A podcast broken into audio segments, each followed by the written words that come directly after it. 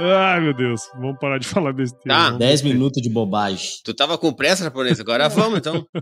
Depois eu tenho que ir com o meu Rene lá no meu Nutri. Meu Vou pegar meu beat Me- mais me- tarde. Me erra, me erra, me Ó, erra. Gabriel, eu preciso sempre falar isso pra você não esquecer. Ah, cara, vem pro lado beat da vida, velho.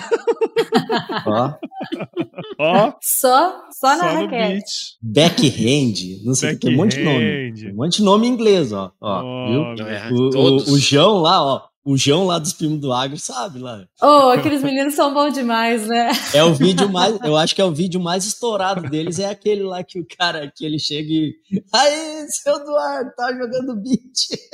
Não, não, não. Pegar, pegar o porta-malas do dentinho do Eduardo. né? O carro é Tem um só outro, coisa de tem um outro, é, tem um outro que ele vai pegar umas botinas pro seu Eduardo lá e tá raquete, bolinha, não sei o quê. Protetor. Ah, não, eu deixei as coisas do beat aqui dentro.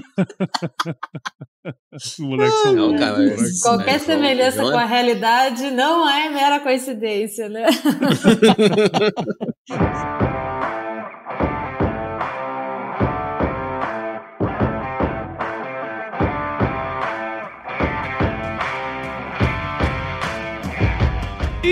aí, pessoa! Estamos começando mais um episódio dessa série sobre gestão rural, que é um tema tão importante para o avanço sustentável do agronegócio, sempre aqui com os meus parceiros da Agro. Aqui a gente vai compartilhar, além de boas histórias, muito conhecimento sobre gestão de propriedades rurais, então se prepare que a partir de agora o seu tempo vai passar com muito conteúdo. E, mais uma vez, estamos aqui com uma presença ilustre no podcast, que é a nossa querida Marina Pittini, fundadora da Agro School em 2017, professora, palestrante, já esteve aqui com a gente também, né, no, no Gestão Rural, super parceira nossa. A Marina, como você sabe, já tem um currículo aí muito vasto, é importante destacar que ela é graduada em Administração de Empresas pela UEL, com MBA em Comércio Exterior pela FGV e atua no agronegócio desde 2003 com inteligência de mercado, gestão de riscos, comercialização de commodities. Marina, muito obrigado por estar aqui com a gente no Gestão Rural e seja super bem-vinda. Muito obrigada. Um prazer estar com vocês aqui de novo para a gente tratar desse tema e tantos outros aqui relacionados. Bom demais. É isso aí. E aí, gurizada? Estão nadando bem aí, não, no sul? Tô aqui porque cheguei e vou ficar até sair hoje, hoje, engraçadinho. Ai, vocês são muito engraçadinhos, cara. Coitada da Marina. Segunda vez tem que aturar isso. Coitado. Pois é. Não, e fora que ela já aturou um pré aqui, né? Um pré e agora. Não, Isso, nem- melhor é. nem contar isso. Lembrar bem. Pior é os bastidores, né? Pior é os bastidores, pior é o bastidor. E aí, como é que tá, moçada? Tudo certo? Tamo, tamo felizes de poder te ver hoje, Paulo Ozaki. Tá, é, tá difícil, seja, né? tá Tá difícil, difícil, nós estamos Só, quase, só por stories agora. né? quase há tanto tempo. Né? Nem stories, né? Quase há Porque tá dando tempo. É, pois é, né? Tu tá sumido. Até achei que tinham te roubado. Ah, Maria. Não Até te via mais precisava que alguém me nenhum. roubasse. Hã? Hum, hum, hum. Uhum. Não, não vou. Não vou querer. Obrigado. Não, Não, ai, me rouba, vai, por favor. quero. Bom, vamos parar com essa moagem aqui. Quero conversar com Marina. Marina, a gente gravou contigo lá em 2021, cara. Já faz dois anos. O seu Sim. episódio era o episódio número 19. E a gente já tá aqui chegando ao episódio. Esse episódio vai ser o qual mesmo? 49? 46. 46. Uau. 46. Estamos aí já há alguns anos nesse negócio. A gente falou lá atrás sobre gestão de riscos no agronegócio, que você comentou que é um tema super, assim, já, já fala bastante, né? Quase não tem nada para falar mais sobre isso. Só que, obviamente, sempre acontecem coisas que nos fazem lembrar do tal do risco, né? E daquele tempo para cá, muita coisa já aconteceu. Eu queria que você atualizasse a gente o que, que tem feito na AgroSchool, fala um pouco aí também da sua trajetória, né? Para quem não escutou ainda o episódio 19, conta um pouquinho aí o que, que mudou de lá para cá e como que estão as coisas. Legal. Bom, bom, de lá para cá, muita coisa mudou em todos os sentidos, né? Não só aqui na empresa, mas no mercado também. E, a gente vem aproveitando aí para poder trabalhar sempre nessa parte de capacitação em gestão de riscos, em finanças, em governança, né? Eu e o Ortiz,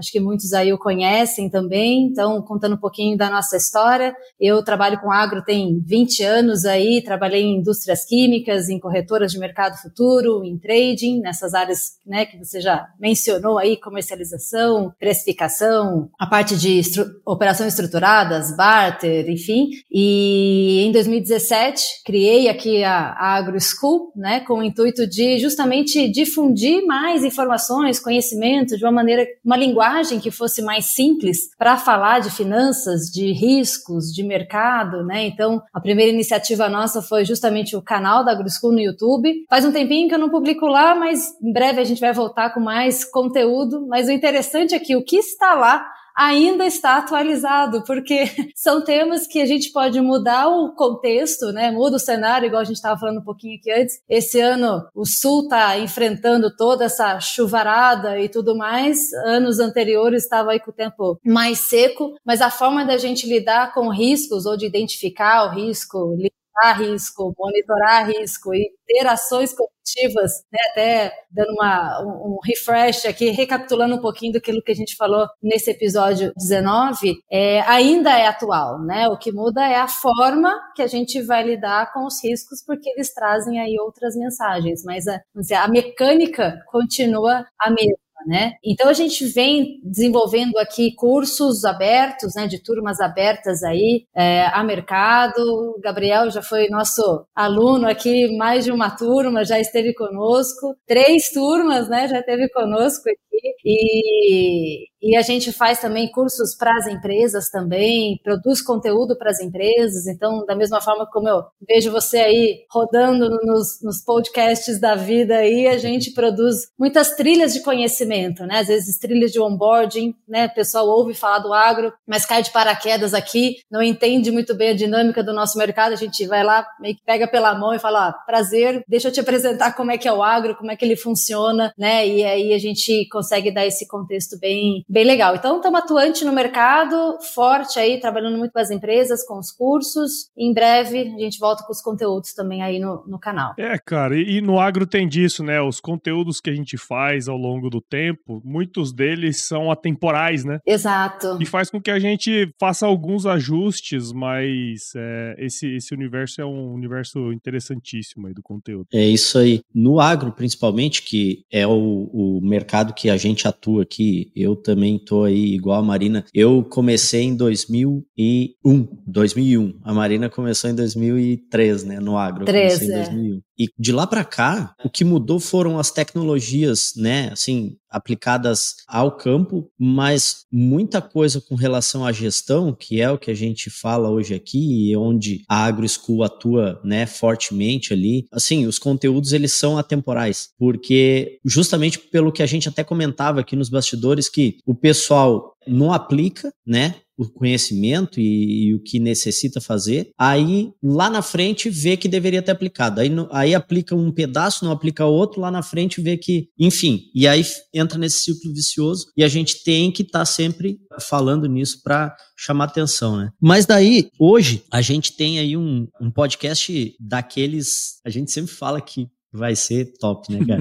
Mas sempre é mesmo, né? Todo episódio que a gente faz aqui, ele consegue ser tão bom assim quanto os anteriores, né? Mas eu tava conversando uns dias atrás aí com a, com a Marina, né? E ela tava falando uh, sobre uh, uma palestra que ela fez uh, com oito particularidades do agro, assim, de coisas que são, que são plano de fundo do agro e que, te, que atingem qualquer commodity, né, ao longo do tempo. E a ideia hoje desse episódio é a gente conversar com a Marina sobre essas oito particularidades, porque isso não se aplica somente a quem está na volta do agro, mas principalmente quem está inserido mesmo nele, né? É, na ocasião, a Marina até comentou que essa palestra ela fez para o mercado, mas não era uhum. sobre o mercado, né? Ela, justamente ela foi dar um overview sobre o que, que afetava o agro, né? E nada melhor do que a gente trazer para cá, né?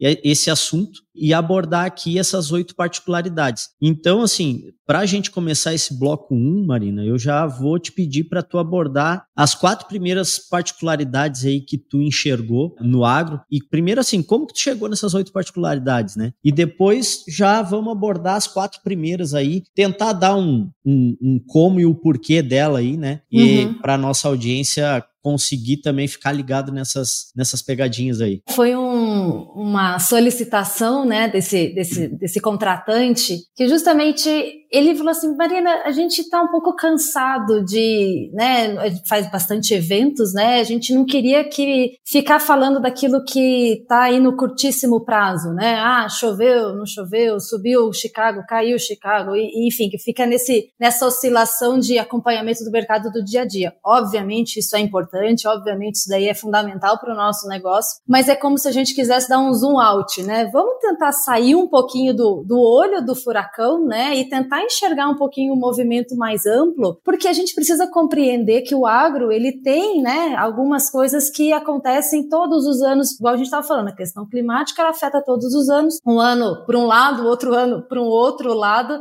mas a gente tem que aceitar que isso faz parte do nosso contexto. Então, trouxe esse exemplo do clima porque é algo que a gente que a gente reconhece, né? E aí eu fui então pensar um pouquinho sobre isso, refletir um pouquinho sobre isso, sobre esse desafio. E aí eu me lembrei de uma frase que a Kelly Severo, né, ela tem falado com muita frequência e que eu gosto muito, que é justamente a importância, ou mais do que isso, a necessidade que a gente tem de separar o sinal do ruído, né? Porque isso em tudo, né? Hoje em dia, com as redes sociais, a gente fica o dia inteiro, eu brinco assim, que é como se a gente estivesse no restaurante self-service, né? Você tá ali com tudo à disposição. Você enche o seu prato de tudo que está disponível no buffet, você vai terminar o almoço ali, né? estufado. Então, vai estar à disposição. Você tem que saber o que, que você vai colocar no prato, o que, que você vai consumir para que você tenha aí uma, uma dieta saudável, uma vida saudável, né? Então, eu penso que a informação a gente tem que cuidar da mesma forma. Então, a gente tem muita informação disponível, né? Só que tem muita coisa que está nesse ruído, né? A coisa mal aconteceu, né? Tudo bem, tem essa questão tudo de fake news hoje em dia, que é até difícil falar sobre isso, mas vamos falar do, do ruído, né? E isso acaba contaminando toda a estratégia do negócio, muitas vezes. Então, a intenção da gente falar dessas oito particularidades é falar assim: ok, eu vou me envolver com o ruído no dia a dia, mas eu tenho que entender que tem um pano de fundo. E é isso que eu não posso me esquecer quando eu estou trabalhando com o agro, independente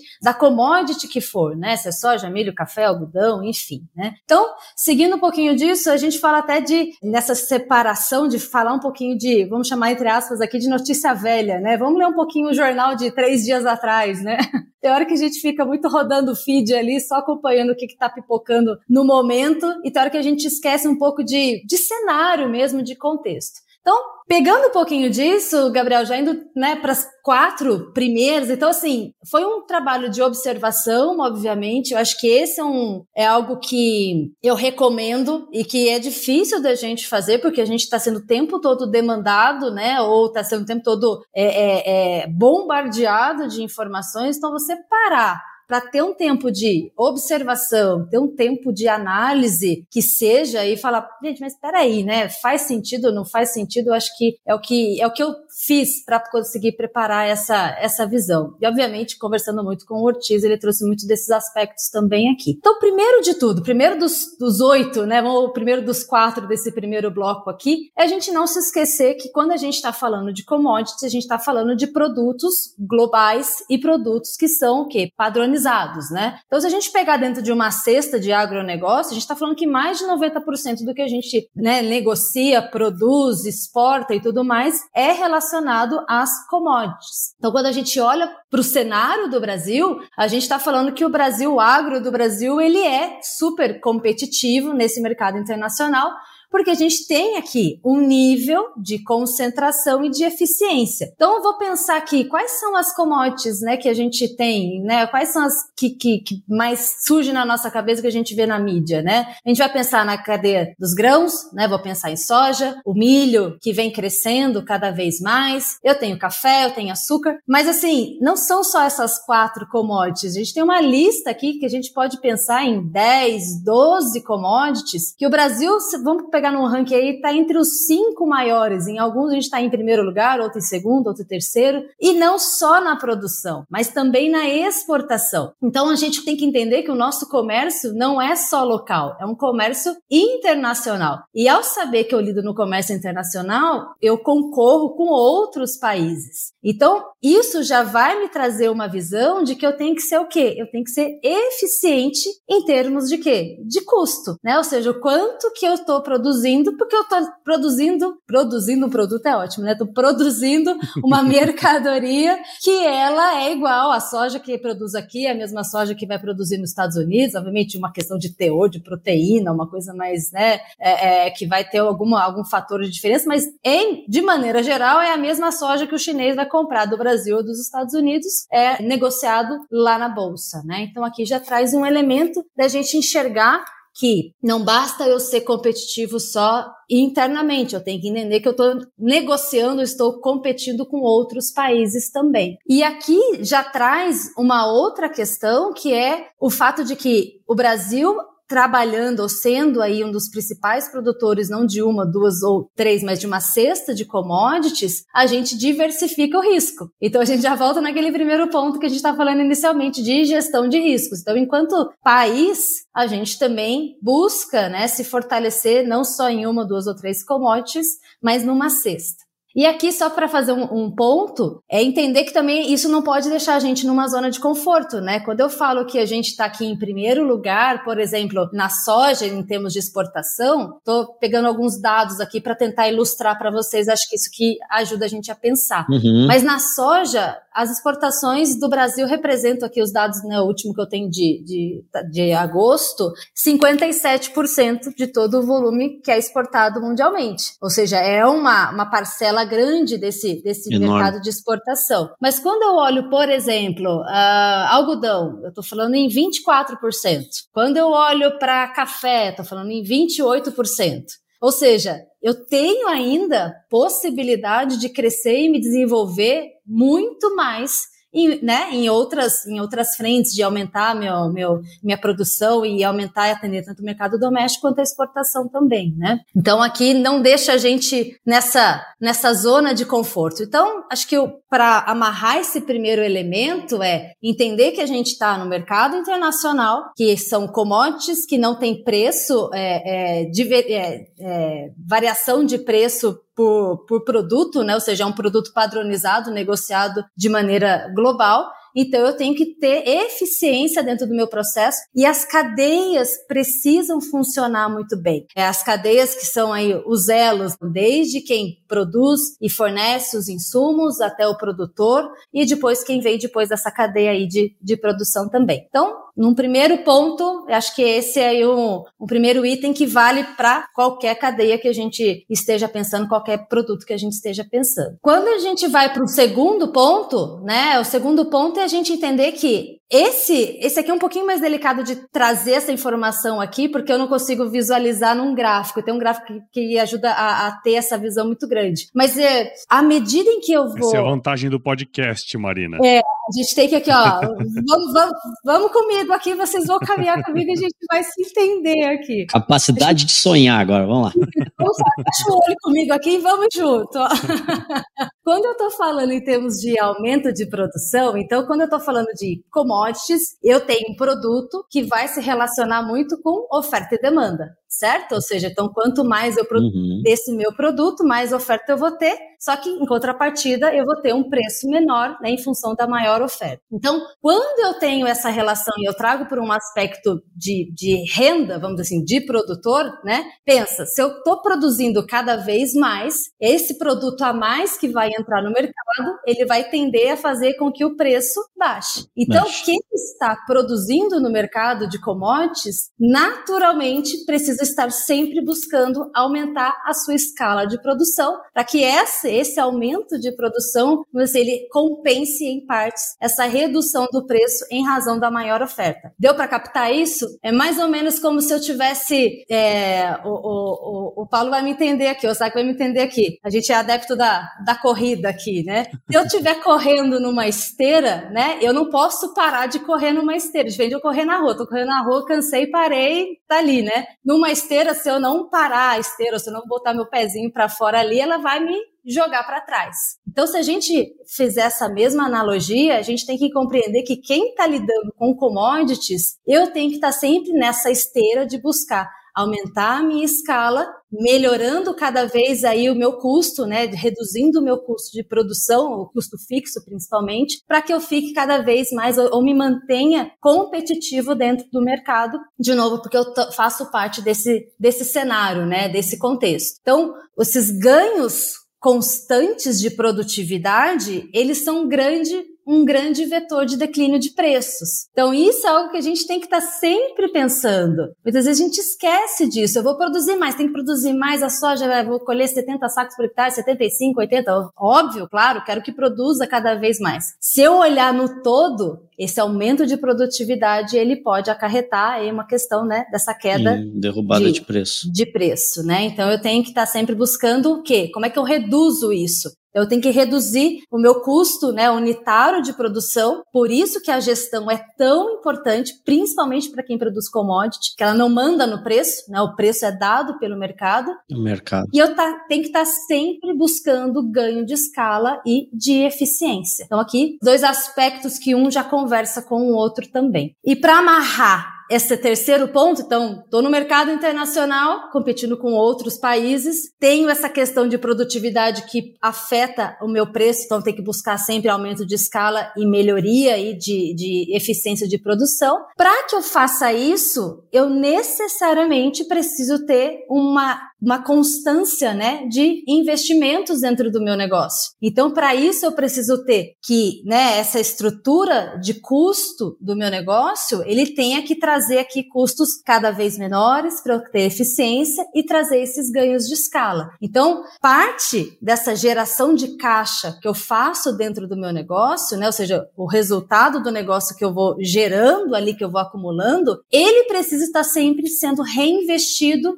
né, em busca de inovação para eu conseguir aumentar essa minha margem. Então, de novo, a gente estava falando até que anteriormente, né, antes da gente começar. Ou, ah, não, foi, eu acho que já estava já tava gravando que o Gabriel falou essa questão de evolução, né, Gabriel, ao longo dos uhum. anos no agro. Muito, né, a gente vê em função de adoção de tecnologia em diversos aspectos, né? Então, tecnologia do, dos produtos, tecnologia de máquinas, a própria forma de manejar essas soluções das agrifintechs ou das agtechs de maneira geral e tudo mais. Isso tudo trazem aí oportunidades, mas tem que casar, né, dentro aí do quanto que o produtor, ou seja, o negócio pode estar sempre reinvestindo dentro do seu negócio. Para quê? Para que ele consiga se manter produtivo, né? Para ele consiga conseguir, consiga se manter aí nessa escala de, de desenvolvimento. E aí, também tem que equilibrar nessa conta, né, que há esse um risco adicional quando a gente decide diversificar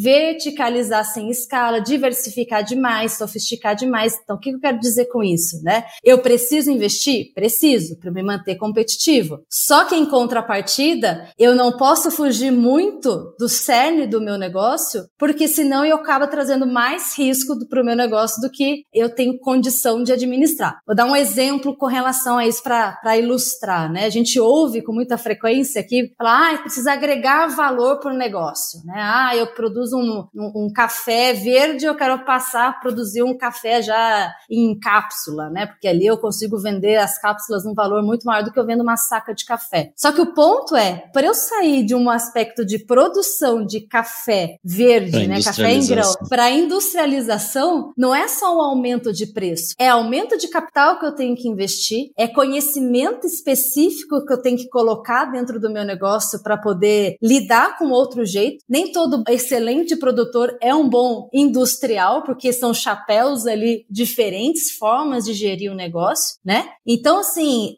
muitas vezes, até que você tenha retorno sobre esse capital que você está investindo, você, na verdade, está agregando risco para o seu negócio. A chance disso dar certo lá na frente é um em sei lá quantos, né? Que a gente pode até pensar em quantas, quantas é, empresários ou produtores, enfim, que conseguiram diversificar o seu negócio de tal maneira que ele foi tão bom em outros negócios como ele era enquanto produtor, né? Então tem que tomar cuidado com isso, né? De não querer ir buscar outras formas de remuneração ou de investimento em outros negócios que fuja muito, que sofistique demais o negócio, né? Então tem que tomar cuidado com isso também. E aqui traz um aspecto, né, de que quando a gente está falando de manter esse tripé muito bem alinhado, né, de ter eficiência, de ter esse ganho de escala e ter essa flexibilidade de custos, que é justamente em momentos como esse que a gente está vivendo agora, que a gente trouxe esse exemplo, né, do Sul, passando por anos difíceis aí de seca, agora passando por essa situação de chuva muito forte. E outras regiões, a gente estava falando dessa onda de calor que vai passar aqui esses dias, né, que a gente já está sentindo aqui. É nesses momentos de muita intempérie ou de riscos muito aflorados, vamos dizer assim, que a gente tem tem aquela frase clássica aí do, do, do, Warren Buffett que diz, né? Você não sabe quem tá nadando pelado até que a maré baixe. Então, assim, enquanto o mar tá bonitinho, né?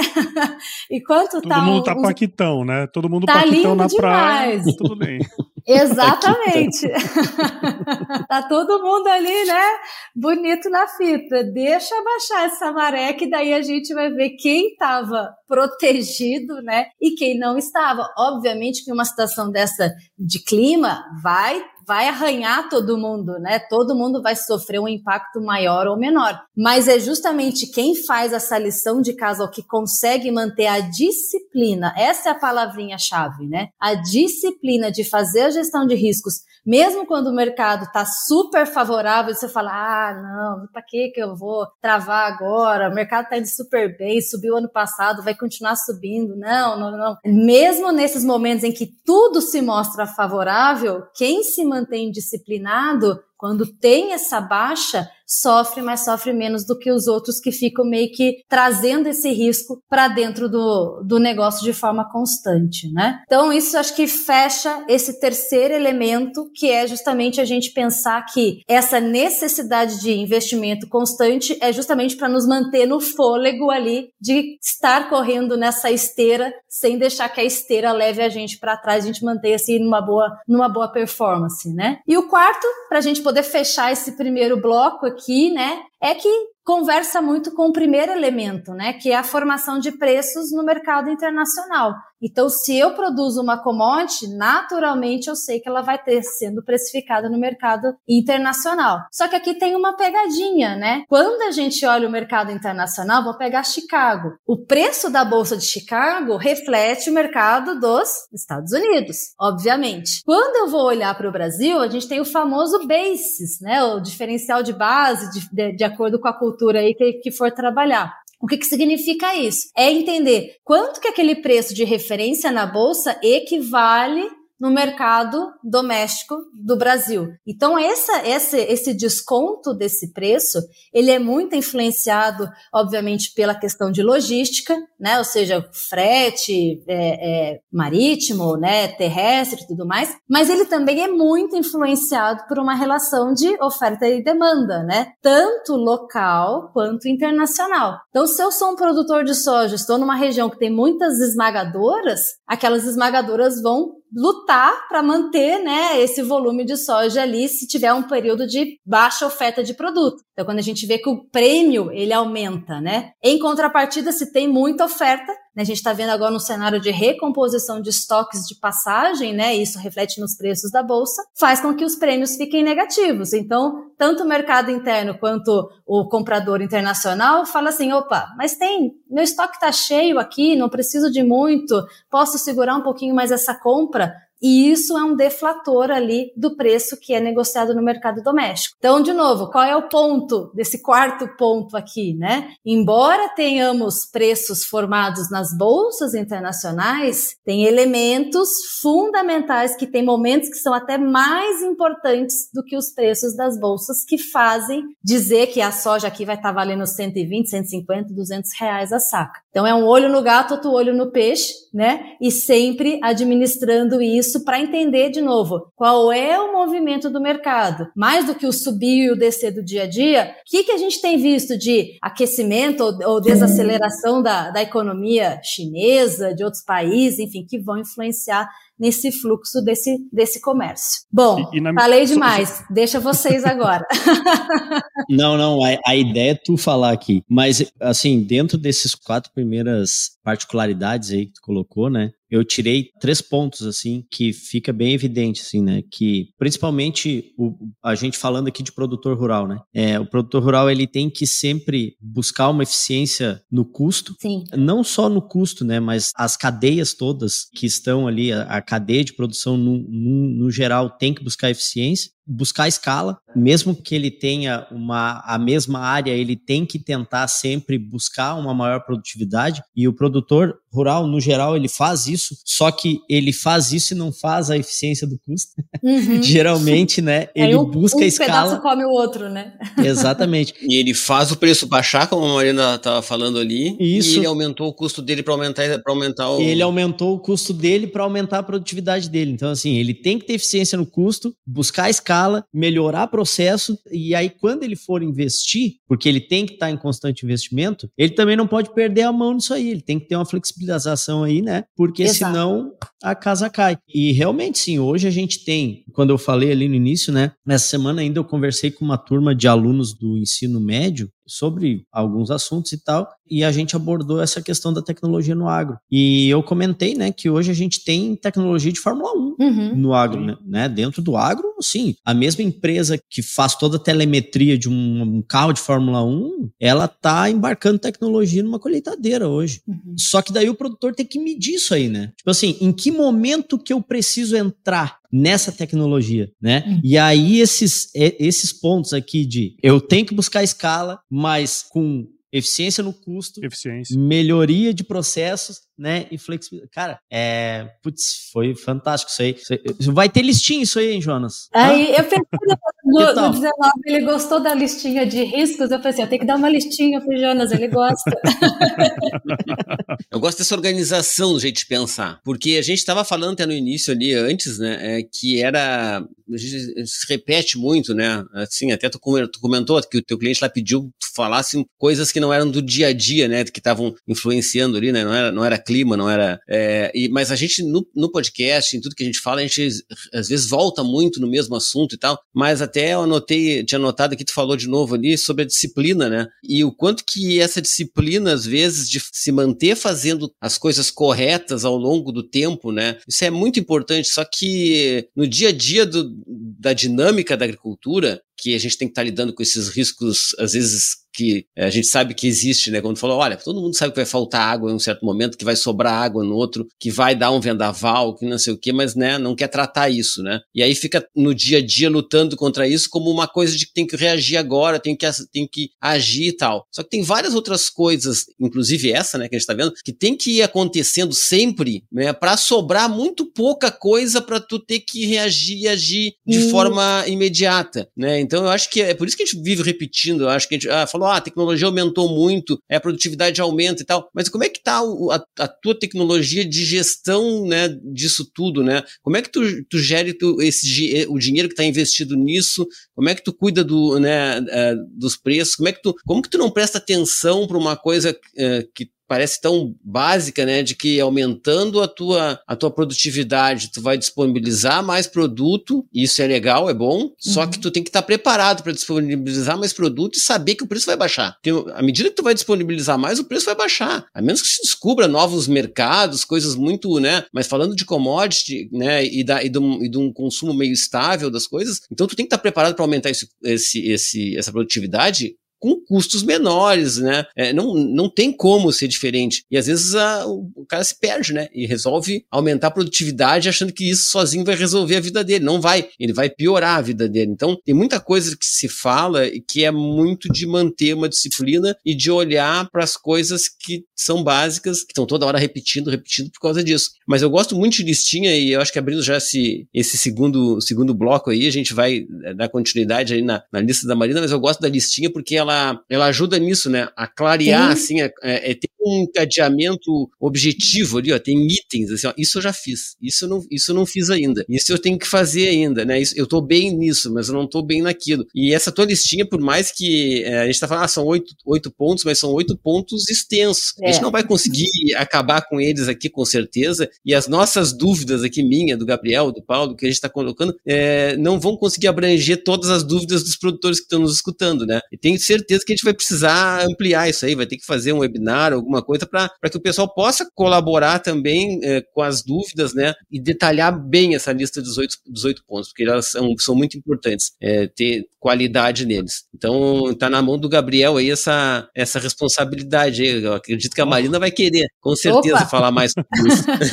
de botar no ar aí para todo mundo poder, poder participar. Se depender de mim, já foi, então. Já, é só, só dizer quando vai ser, é só ó, marcar promessa, a data aí, ó, pronto. Promessa é dívida, hein, promessa é dívida. É, então, ficaram outro, outros pontos, né, Marina? Ficaram mais quatro aí pra gente explorar agora, vamos lá. Sim, sim, só fazer um gancho antes com o ponto que você trouxe, essa questão de, é, a gente sabe que os os riscos vão acontecer, né? E o que a gente não sabe, a gente sempre fala, é a incerteza da intensidade, né? Vai, o quanto, ah, vai chover, vai ter El Ninho, vai mudar o perfil, bacana. Mas quanto que vai mudar? A gente não consegue acompanhar isso de longo prazo. A gente tem que ir vivendo um dia de cada vez para ir tentando. Mas você já sabe que vai mudar o perfil, né? Então, e, e se preparar para isso e, e, fazer um gancho. Mas tem a disciplina ali, Marina. Aquela da disciplina, eu acho que tem isso, assim, ó. Tu passa dois anos que tudo funciona. Você para tá? de fazer, né? Aí, tipo, você, não, mas isso aí é bobagem, vou estar tá, vou tá me esforçando nesse assunto se isso aí não. Isso não acontece, cara. Tem água aí sabe? Exato. Eu, acho que tem muito disso, assim, na, no, no, no, produtor. Até essa questão mesmo de, de cuidar da, da gestão financeira. Pô, tem um ano de pá, preços ótimos e tal, e tô ganhando dinheiro. E aí o cara pega e tá, vou gastar esse dinheiro. Calma, uhum. calma aí, vou, vou, gastar esse dinheiro. Quem é que te garante que o ano que vem tu vai ganhar dinheiro de novo? Quem é que te garante que o mercado vai ser o mesmo? Que o clima vai ser o mesmo? Que a tua produtividade vai, vai ser a mesma? É, e, e, parece que o mundo vai acabar no final da safra, sabe? É um negócio que, que tem me, me incomodado demais, assim, isso, porque tanto a reclamação quanto a a, alegria, sabe? Ela, isso é uma coisa contínua que tem que, tem que ser mantida ao longo do tempo. E, e tem um jargãozinho para isso aí, né, Jonas? Que tu tá falando assim de, de que a pessoa não tem disciplina e tal. Tem um jargãozinho lá, um ditado que fala que a rotina come a estratégia no café da manhã, né? E é isso aí. É, é, é por causa disso, é. porque Eu a pessoa comprova mesmo. Uhum. A pessoa, quando o negócio vira rotina, ela não para de prestar atenção, perde a disciplina de fazer as coisas e a estratégia vai para o espaço. É, as coisas vão ficando muito normais, né? As coisas vão, é, é, aquele negócio de você passar por uma cerca que tá quebrada todo dia, cara, daqui, daqui a pouco aquela cerca, cerca, quebrada é tão normal que você nem tá pensando em consertar ela mais, né, cara? Uhum. E, e, acontece é. ao contrário também, né? Você, tá, você vem de anos muito bons, de condições muito boas, você para de se preocupar com algumas coisas, né? Uhum. e aí, a hora que vem, você já não tá mais preparado para pegar aquilo. Né? É, e, e, e, eu faço a relação natural sempre com a questão de, de saúde nossa, né? Se a gente se mantém com, vamos dizer assim, bons hábitos, né? Hábitos saudáveis de vida e, e tudo mais, mais a gente mantém a nossa imunidade mais alta, né? Ou seja, a gente vai, vai se mantendo mais saudável. Então, você pega uma gripe, um resfriado, às vezes você toma um chazinho, um antigripal ali, você fica uns dois dias meio mal, mas logo você já consegue se restabelecer e tudo mais. Se você não se cuida e vai deixando, vai deixando, chega uma hora que vira uma pneumonia e só no antibiótico e olhe lá. E o problema é de quem se vicia em antibiótico. Então, quando a gente está falando em gestão. Não funciona mais. É isso. Então, assim, se você mantém os hábitos saudáveis, é, não é legal todo dia acordar, fazer exercício, tem dia que você tá cansado e tudo mais, mas é, é uma disciplina. Você tem que fazer por uma questão de saúde mesmo, de bem-estar e tudo mais. Comer saudável não é nem todo dia a gente quer, mas ok, vamos uma hora ou outra a gente, né, fia o pezinho na jaca ali, mas depois já, já se restabelece. Mas acho que é isso, é ter esse cuidado para não ter que chegar a todo dia que passou mal já toma um antibiótico. Na gestão é a mesma coisa. Então, assim, vou esperar para ter uma situação de revés no meu negócio, que daí eu tenho que pegar a dívida para pagar a dívida e vou pedalando uma com a outra, não tenho liquidez, estou super alavancado. Qualquer espirro do mercado, se o mercado não é perfeito dentro daquilo que eu considero perfeito, ou que deveria ser perfeito para mim, bota tudo em risco, né? Tudo a perder. Então volta na frase do Warren Buffett, né? Ou seja, quando a maré baixa que a gente vê quem estava nadando pelado e quem não tá. Então é justamente isso, né? Não vou esperar a maré baixar para eu me estar seguro aqui, né? Vou tentar me manter tranquilo, confortável sempre, né? Gestão Rural, o podcast que facilita o entendimento sobre gestão de fazendas. Bom, Jonas, você me deu gancho aqui para falar do, dos outros dos outros quatro aqui, quatro. né? Vamos, vamos. É, tu vai falar de uma coisa que o pessoal gosta muito aí agora, pelo que eu vi ali, que é preço também, né? Que é outra Sim. coisa que tem essa, que, que depende, essa disciplina também tá ali dentro, né? Que é a mesma coisa, a galera fica ali esperando que agora que vai ser o preço, agora que vai ser o preço, e isso tem um jeito de funcionar, né? Meio já, que já, já tá escrito. Já tá dado, né? Vamos dizer assim, é. né? eu, a gente, eu dividi aqui em cinco e seis, o cinco, né? O quinta, quinto aspecto aqui, quinta particularidade, é que estamos no Brasil. E no Brasil, nós sofremos influência tanto do câmbio quanto né, dos preços das commodities, de novo, voltando à questão de que são preços formados em bolsas internacionais, e a questão dos custos, né? Muitos dos nossos insumos, ou boa parte dos nossos insumos, são importados, né? Sejam fertilizantes, os defensivos, então a precificação deles segue uma cartilha internacional de dólar e tudo mais. Então não tem como eu desconsiderar ou não olhar para isso na gestão do meu negócio. Não, é, é inconcebível estar aqui em 2023 falando que a gente tem que olhar para câmbio e para preço, né, de commodities internacionais quando eu estou fazendo aqui avaliando como é que está o resultado operacional do meu negócio, né? Resultado operacional, vamos fazer uma aulinha bem rapidinho aqui, que é o famoso EBITDA, o EBITDA lá, tudo a mesma coisa, é onde eu vou dizer quanto, né, geração de caixa o meu negócio está gerando, né? É o coração do meu negócio. Então aqui são três blocos simples. Primeiro deles, receita receita. O que, que é a receita? Três elementos básicos. Área vezes produtividade vezes preço. A área está dada ou varia muito pouco, vou arrendar uma área, enfim, vou aumentar um pouquinho a minha área, mas ela está dada. A produtividade é onde o produtor, né, como mesmo o Gabriel falou, mais se dedica todo ano. É difícil aumentar uma, duas sacas, é suado, não é? Tem que lidar com muitas variáveis para conseguir ter essa essa, esse crescimento, então tem todo um reconhecimento desse esforço que é feito. Agora, ele conseguiu uma área boa, né? O produtor conseguiu uma área boa, aumentou a área, penou ali, conseguiu aumentar a produtividade na hora de vender não tem uma estratégia de comercialização escalonada no tempo. E aí o que eu falo muitas vezes, todo aquele esforço que ele colocou para aumentar a produtividade, ele jogou no lixo, né? Porque ele não conseguiu é, é, trazer ali dentro de uma, de uma disciplina de comercialização para manter um bom resultado, né? Então a receita é isso. Custos, né? Os custos de produção ali é onde justamente eu também vou ter essa influência do câmbio, né? Do câmbio e do, das variações de preços internacionais também que vão influenciar. E, obviamente, ali dentro tem, também tem os custos nacionais, né, de mão de obra, de diesel e outras coisas mais, mas eu tenho o peso muito maior dos insumos a depender da cultura que eu estou trabalhando aqui, mas em regra geral tem um peso muito grande. E o terceiro elemento, as despesas fixas, né, ou seja, essa despesa fixa é onde a gente fala que tem que ser leve. Aí é onde a gente fala é igual cortar unha. Você tem que estar tá ali, ó, toda hora olhando e cortando, porque ela cresce de um jeito que você nem percebe. Quando você vê, você tá com uma estrutura inchada, você tá contratando um monte de sistema que não te diz nada, um não conversa com o outro, mas ah, mas tá legal, tô usando aqui o sistema da moda, é o último lançamento, eu tô com o iPhone 15, só uso o WhatsApp. Para que que você precisa de um iPhone 15? Né? Uso uma versão menor ou mais antiga que ainda te atenda, tem uma tecnologia boa, Mas é isso, né? É, é racionalizar o uso dos equipamentos, do, da estrutura e tudo mais para trazer leveza para o seu negócio, porque isso vai diminuir o impacto, né? Receita menos custo de produção, menos as despesas fixas, seja, um resultado operacional. Esse resultado ele vai ser usado para um monte de coisas, para eu poder depois enxergar a minha alavancagem, enxergar outros elementos de crescimento, enfim, é o coração do negócio. Então ali dentro tem diversas influências, inclusive essas que a gente falou, influência do câmbio, de preços e custos. Então assim, a mensagem desse item aqui é que existe essa forte relação, né, entre câmbio, preço e, e, e custos, né, nos preços das commodities internacionais e já conversa também com o item 6, que os preços são voláteis. O que, que significa isso? É o eletrocardiograma que a gente vive todos os dias. E eu posso falar isso por experiência, na época que eu trabalhei em corretora foi mais forte isso, foi justamente no ano de 2008, ano da quebra lá do Lehman Brothers, e foi, né? Aprendi a operar mercado na marra ali.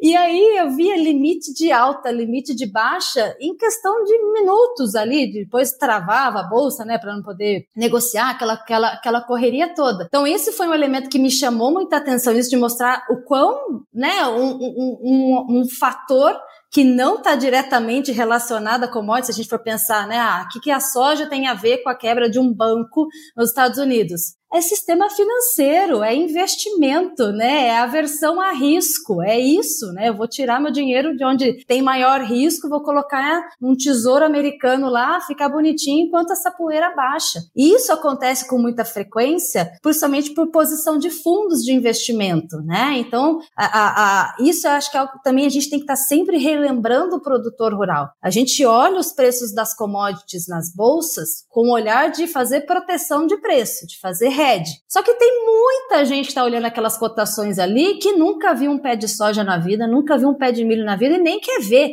Ele quer olhar aquilo ali e comparar com a, o ouro, com a ação, com o título, com qualquer outra coisa e enxergar onde ele pode ter uma melhor relação de risco e retorno e alocar o recurso dele ali, o dinheiro dele. E à medida que ele vai acompanhando as notícias internacionais, ah, pintou uma guerra ou uma possibilidade de guerra, um ruído. Lembra que a gente falou lá no começo, surgiu um ruído uhum. de que vai acontecer alguma coisa. A gente já viu aquele mercado, isso eu já vi inúmeras vezes. Quando eu trabalhava na área de inteligência de mercado, a gente trabalhava muito com a mesa de trading, né? E a gente tava lá, oferta e demanda, bonitinho, Brasil vai produzir isso, China vai comprar aquilo, Argentina, tudo redondinho, né? O mundo perfeito. Chiadinho no rádio. Sim.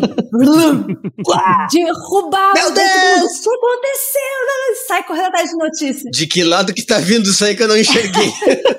e aí a gente foi entender que era isso. Ah, porque na época surgiu um boato, um ruído, ia ter uma guerra, blá, blá, blá. Acalmou o ruído, o mercado se recompôs. Mas naquele momento, tiro, porrada e bomba para tudo quanto é lado, até se entender o que, que tinha acontecido. Então os preços são voláteis porque eles não seguem apenas uma relação de oferta e demanda. O mundo é cada vez mais conectado e tem todas essas influências. Então a mensagem de preços voláteis é que não queira adivinhar para onde o mercado vai. Existem tendências? Existem tendências, mas a gente acerta a tendência? Na maioria das vezes, não, né? Porque justamente tem muitas variáveis que vão influenciar. O que, que eu posso cuidar? Da gestão do meu negócio, saber ali quanto que eu espero ter, eu gostaria de ter de rentabilidade ou de resultado operacional, margem operacional, né? Ou seja, quanto aquilo ali representa do meu faturamento. Pronto, vou focar naquilo, vou bolar um plano para aquilo, vou criar uma disciplina para aquilo. Vou acertar certinho, vou ter 25% esse ano? Hum, acho que não vai dar porque está acontecendo muita coisa, mas eu vou tentar ficar o mais próximo disso. Isso está na minha mão, isso está na minha gestão, né? E acompanhando e ter estratégias para poder lidar com isso. Uma, um exemplo disso aí, Marina, de que não tem como o cara acertar todas na adivinhação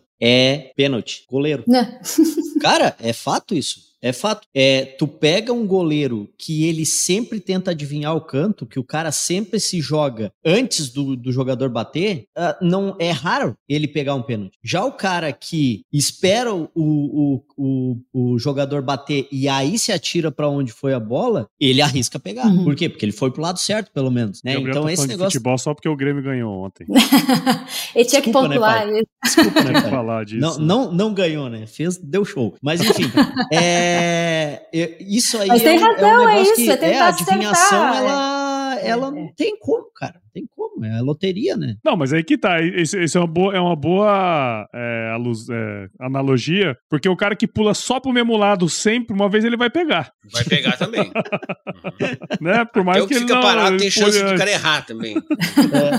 Tudo tem chance de acontecer, né? Esse é o, esse é o ponto, né? É, mas é, esse negócio da média aí é, é, muito chato, né, Marina? Assim, por isso que o pessoal não gosta, né? É, é muito chato. Claro. O pessoal gosta de apostar, né? Gosta de, não, eu vou acertar o melhor preço, eu vou e tal. Tá, mas qual é o melhor preço? Às vezes nem o melhor preço resolve o problema dele, né? Exato. Né? Porque ele fez outras coisas erradas antes e tal que já comprometeram a, a vida dele. Mas tem muito essa, essa, essa ilusão aí, né, de acertar uh, o, melhor, o melhor preço. Igual é, que eu tava, é eu, eu ouvi essa semana, eu tava num evento, né, e, e o, falou assim que a gente tem que olhar, ou o produtor deveria cada vez mais tentar enxergar essa questão de precificação, de compra, sobre o ponto de vista de quem compra, né? Do comprador, ou seja, das trades, de maneira geral. Como é que ela faz essa conta? Como é que ela enxerga, né? E ela chega uma, uma visão de oferta e balanço de maneira geral, né? Ou seja, porque muitas vezes ela tem como arbitrar regiões. Ela compra de uma região aqui, troca posição mais com uma lado, outra região. Então, assim, de novo, é dar o zoom out, né? Não ficar achando que, ah, na minha região tá produzindo pouco, então realmente o preço aqui vai subir tem a influência daquele basis que eu falei anteriormente, mas o basis, de novo, ele faz parte de um contexto de preço que tem a influência da, da, da, da bolsa. Então, tudo isso é para dizer assim, tem muitas variáveis que vão influenciar para dizer se esse preço vai estar 110, 120, 150 ou 200, né? E a história, ela é cíclica. Esse é o ponto 7 de agora. O mercado, se a gente pega né, o histórico aqui da soja dos últimos anos, a gente percebe momentos em que ele subiu muito, como a gente viu agora nesses últimos dois anos, né, em função da pandemia e todo esse contexto, mas que o mercado depois ele sempre vai buscar um ponto de equilíbrio de novo, ele vai se reajustar. Porque do ponto de vista de quem compra, também falou, opa, tô, tô pagando demais, já é meu estoque também aqui, eu preciso dar uma, dar uma segurada, preciso fazer um pouco de equilíbrio nisso né? Então esse mercado é cíclico e isso, o que, que importa para o produtor de uma maneira direta, né? A relação dessa ciclicalidade de preço da commodity com o custo dos insumos. É aquela visão que a gente já falou, não sei se a gente falou isso na, no podcast lá no, no episódio 19, mas é aquela visão de que o preço da commodity é como se a gente pensasse numa locomotiva subindo o morro, e o custo é o vagão que está acoplado ali naquela locomotiva que está subindo junto com ela mas está atrasado. Ele tá, ele vai subir, mas ele vai subir, né, com um atraso com relação à locomotiva. É o que a gente viu. A locomotiva do preço subiu, foi lá para as alturas. O custo ainda não tinha, estava no custo velho ainda. Então o que aconteceu? A margem do produtor foi maravilhosa, ganhou, né, rios de dinheiro aí, foi super boa. O que aconteceu? A locomotiva começou a cair. E o custo? Opa, ainda não tinha chegado no ápice.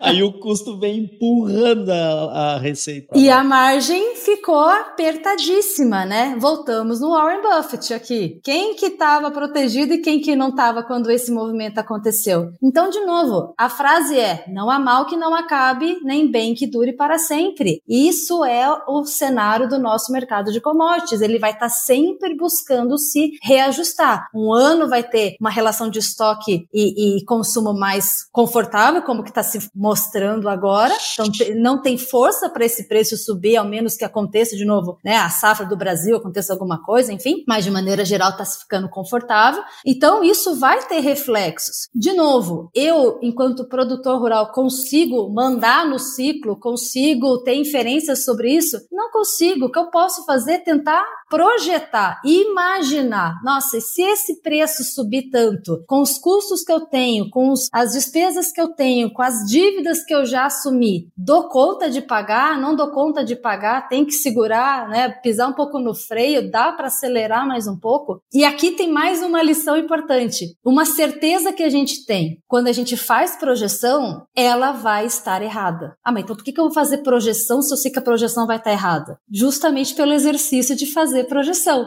Ou seja, à medida que você vai fazendo projeção, você vai atualizando, vai atualizando um cenário de acordo com a sua, a sua vida ali, né, o seu negócio. E aí a sua possibilidade de reação é melhor para um chazinho, lembra? Para o antigripal, do que ter que ir lá na frente não ter projetado agora nada. Agora eu tenho que pensar tudo. E uhum. agora eu tenho que tomar um, anti, um antibiótico, né, uma bezetacil aqui, dose única, para poder continuar sobrevivendo. Então é isso, a gente quer que cada vez mais os produtores não tenham que partir para uma bezetacil, não tem que partir para um, um antibiótico forte. Vamos tomando os antigripais ali, acompanhando, melhorando a imunidade para a gente não ter que chegar nesse, nesse extremo, né? E o oitavo e último aspecto, né, dessa particularidade que de novo envolve qualquer uma das cadeias, é com relação a mudanças de hábito de consumo, né? Se a gente pega uma cadeia, independente de qual que seja, começa lá nos insumos e termina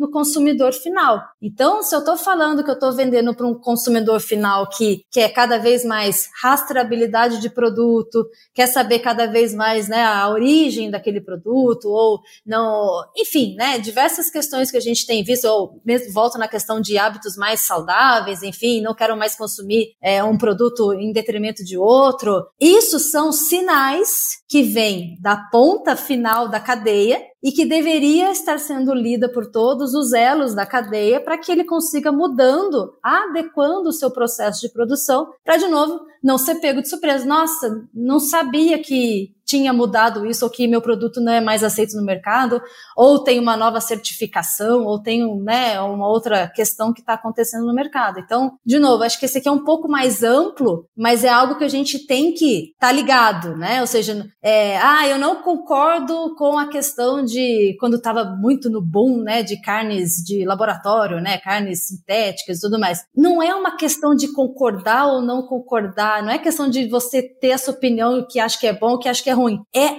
observar. Observa o movimento. E ao observar o movimento, se posiciona. Vou entrar nisso, não vou entrar nisso, vou mudar alguma coisa, não vou mudar, mas ok.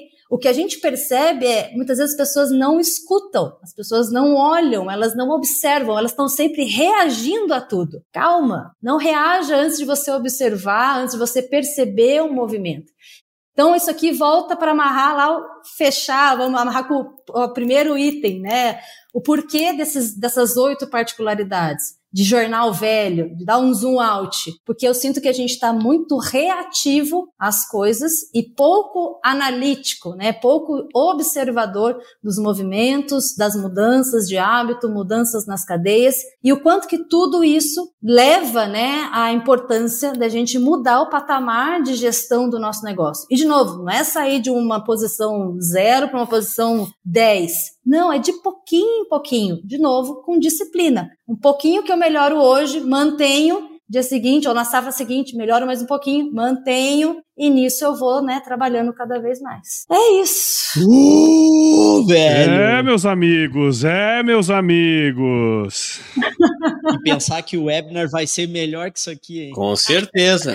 Ah, tem bastante coisa pulei aqui, ó, só para deixar um gostinho. Não, realmente foi, era é muito assunto. É muito assunto e assim, no fim do dia, cada episódio daria uma minissérie, né? Dá, com certeza. Uma minissérie de oito episódios só para falar das oito do, do, do, das oito dos oito itens aí, né, cara? Ainda mais se o pessoal gostar do episódio aqui, mandar pergunta, interagir ah, e tudo mais. Aí a gente não... É melhor de tudo, hein? Pois é. Bah, ó, acho... Agora, é. Marina, agora tu deu, não sei se tu queria, mas sim, ó, tu deu um tiro no teu pé agora. Porque, ó, pessoal, agora. quem tá escutando, pode enviar, nós vamos deixar um, um, um e-mail aí pro pessoal enviar as perguntas, ou, ou pode ir direto lá no, é, no Instagram da AgroSchool, de repente, né, é. Marina? Pode também, claro. E jogar pode. lá a pergunta sobre o episódio 46 aqui do Gestão Rural. Ah, fiquei com uma dúvida Sim. assim, assim, assim. Mas a Marina não vai responder tudo lá, porque nós vamos fazer esse webinar aí. Tá combinado, é só marcar. Muito bom, muito bom. Ô Marina, eu sei que é, o tempo é corrido, ainda mais essa época, né, cara? Muitas, muitas demandas, né? Muita coisa acontecendo agora, mas você tirou aí um tempinho para conversar com a gente. Essa sua palestra, né? No fim do dia, todo esse conhecimento, né, acumulado aí, por mais que sejam coisas que a gente tá sempre falando, né, e que parece que tá resolvido, mas não, né?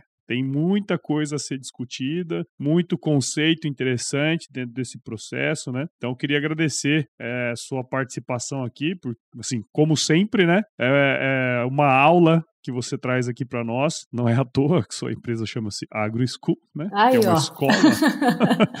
então, muito obrigado por você compartilhar esse conhecimento com a gente. Espero que o produtor, né, as pessoas que estejam nos escutando aqui agora tenham captado aí a importância, né, cara, de, de entender esses conceitos e aplicar. Mais do que entender, aplicar isso no dia a dia, né? Agora nós vamos chamar esse último bloco de listinha do Jonas.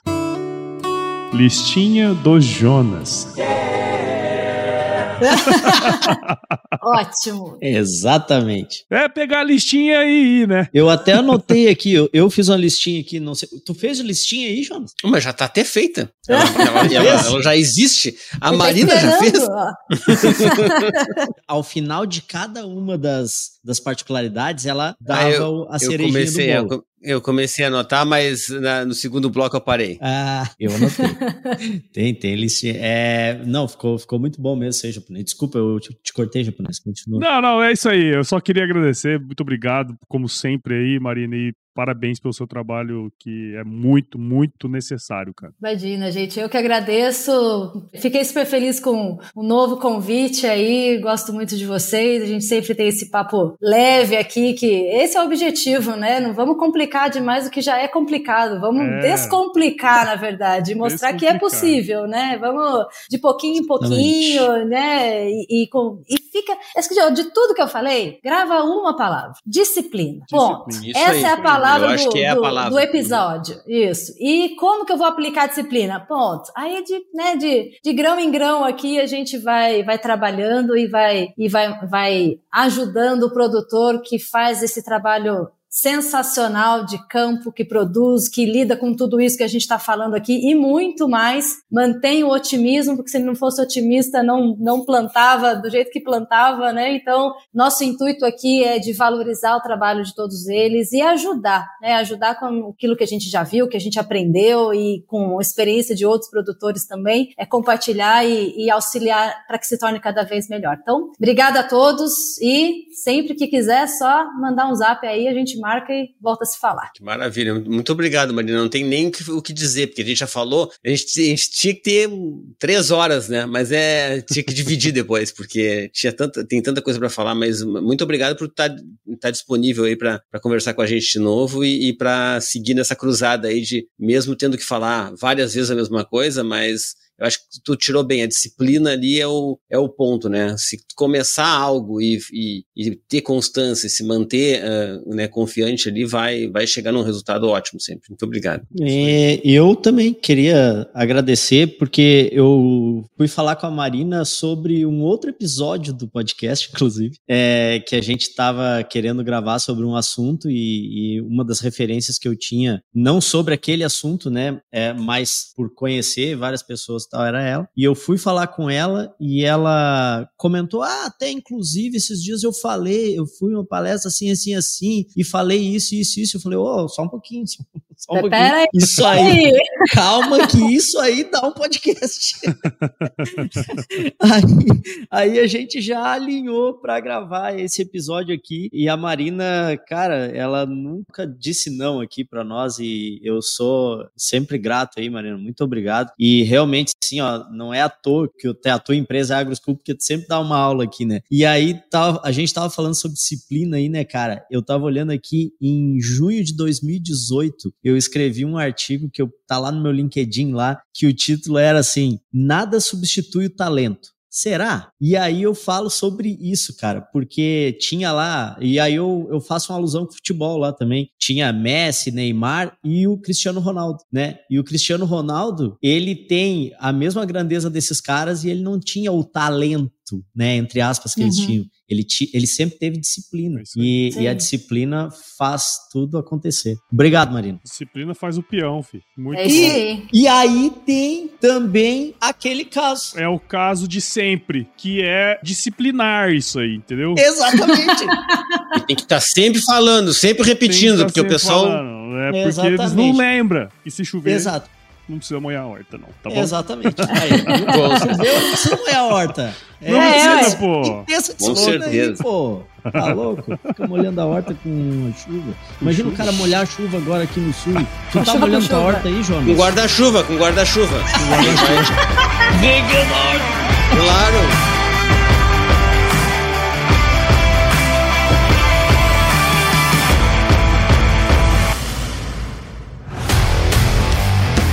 Aí, você gostou desse podcast? Se gostou, considere compartilhar esse episódio com alguma pessoa que irá se beneficiar desse conteúdo e nos ajude a alcançar ainda mais pessoas. O roteiro e apresentação desse episódio foi do Paulo Ozaki, a produção do Agro Resenha e a edição do Senhor A.